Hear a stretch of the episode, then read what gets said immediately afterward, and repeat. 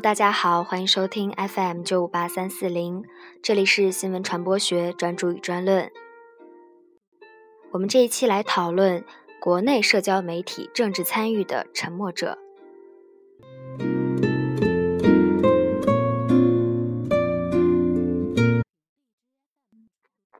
中国特色的社交媒体造成的沉默，主要表现为以下几类：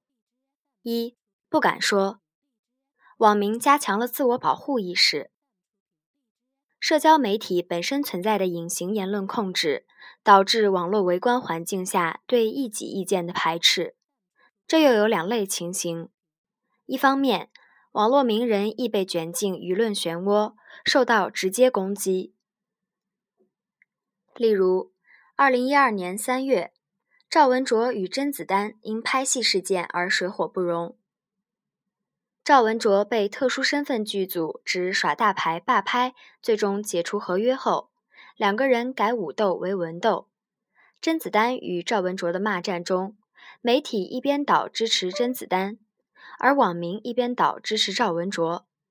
舒淇微博因支持甄子丹，遭到网友微博留言谩骂，最后迫于舆论压力，逐个删掉微博。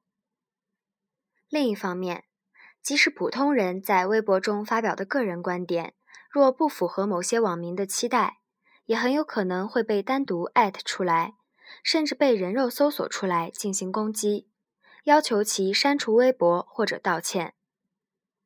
某些明星的疯狂粉丝会专门搜索对该明星的不利言论，并有针对性的进行回应，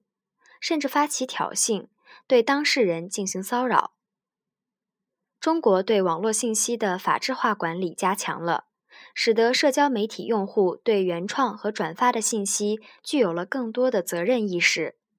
二零一三年九月九日，最高人民法院、最高人民检察院出台的《关于办理利用信息网络实施诽谤等刑事案件的司法解释》规定，利用信息网络诽谤他人。同一诽谤信息实际被点击、浏览次数达到五千次以上，或者被转发次数达到五百次以上的，应当认为刑法第二百四十六条第一款规定的情节严重，可构成诽谤罪。这一司法解释出台后，引起网民热议，一定程度上被解读为对个人观点发表的限制。二零一三年九月二十八日。国家互联网信息办网络新闻协调局负责人出面解释，这是对网络谣言的打击。打击网络谣言有利于保护正当的言论自由。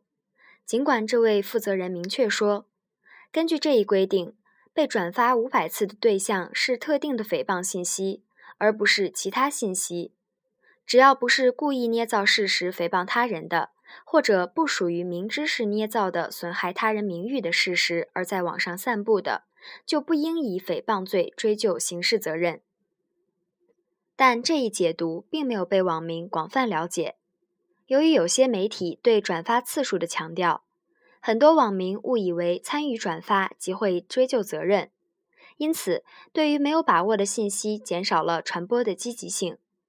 这种自我保护意识，使得网民在社交媒体上发言更加谨慎，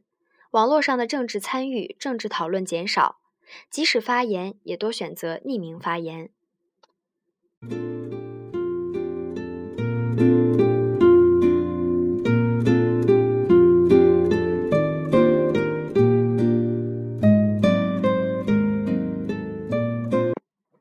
二，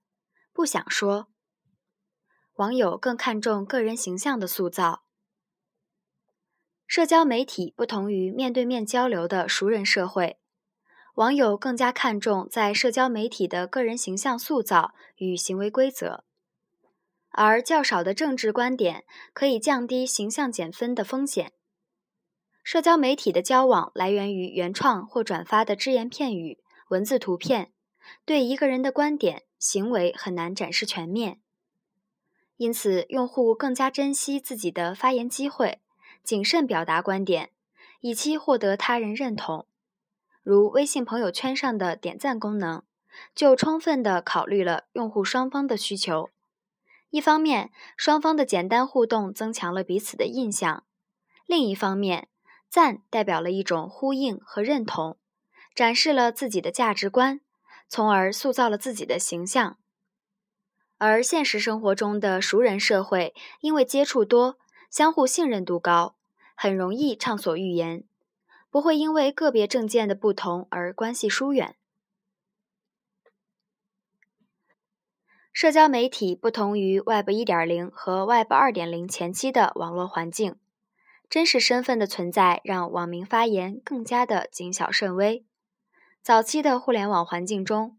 由于网络匿名的普遍存在。网民受到的外界压力强度较弱，对个人言论的责任意识不高。随着网络技术的发达，查到发言网民的 IP 地址变得轻而易举，匿名发言不再是网民的保护伞。还要看到，如今的社交媒体是线下人际关系的线上反应，其组成人员包括亲友、同事、具有共同意见倾向的或专业兴趣的人等。带有很强的个人色彩，已经成为一个人的社会存在方式。为了和谐生存，显然说话不能太随便了，因为以往的匿名发言、畅所欲言不在了。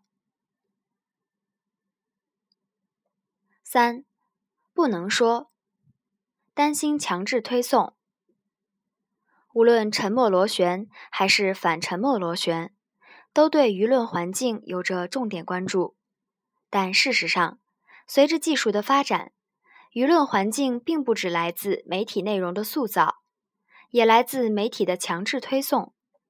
前面谈到的研究报告就此写道：Twitter 上星期称将开始向用户显示一些他们没有关注的人发布的消息，只要他们关注的用户中有足够多的人收藏那条消息。在中国。扎克凭借其个性化定制的阅读体验，既受到追捧，也被认为人们的认知将局限于个人喜好的小范围，被怀疑是技术带来价值观的强制推送。现在难以区别各种移动媒体的新闻客户端、微信公众账号等推送的新闻、广告和其他内容，是出于订户的个人特点，还是受到政治控制、经济利益驱动。这些潜在原因都有可能导致群体中少数人的观点、兴趣被压制，淹没在主导推手制造的信息大潮中，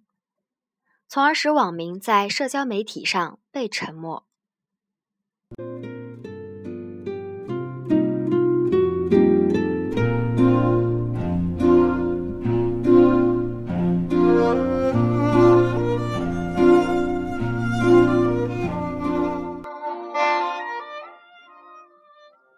本期论文到这里就结束了，下期节目将继续为大家解读发达国家的社交媒体政治参与为什么减弱。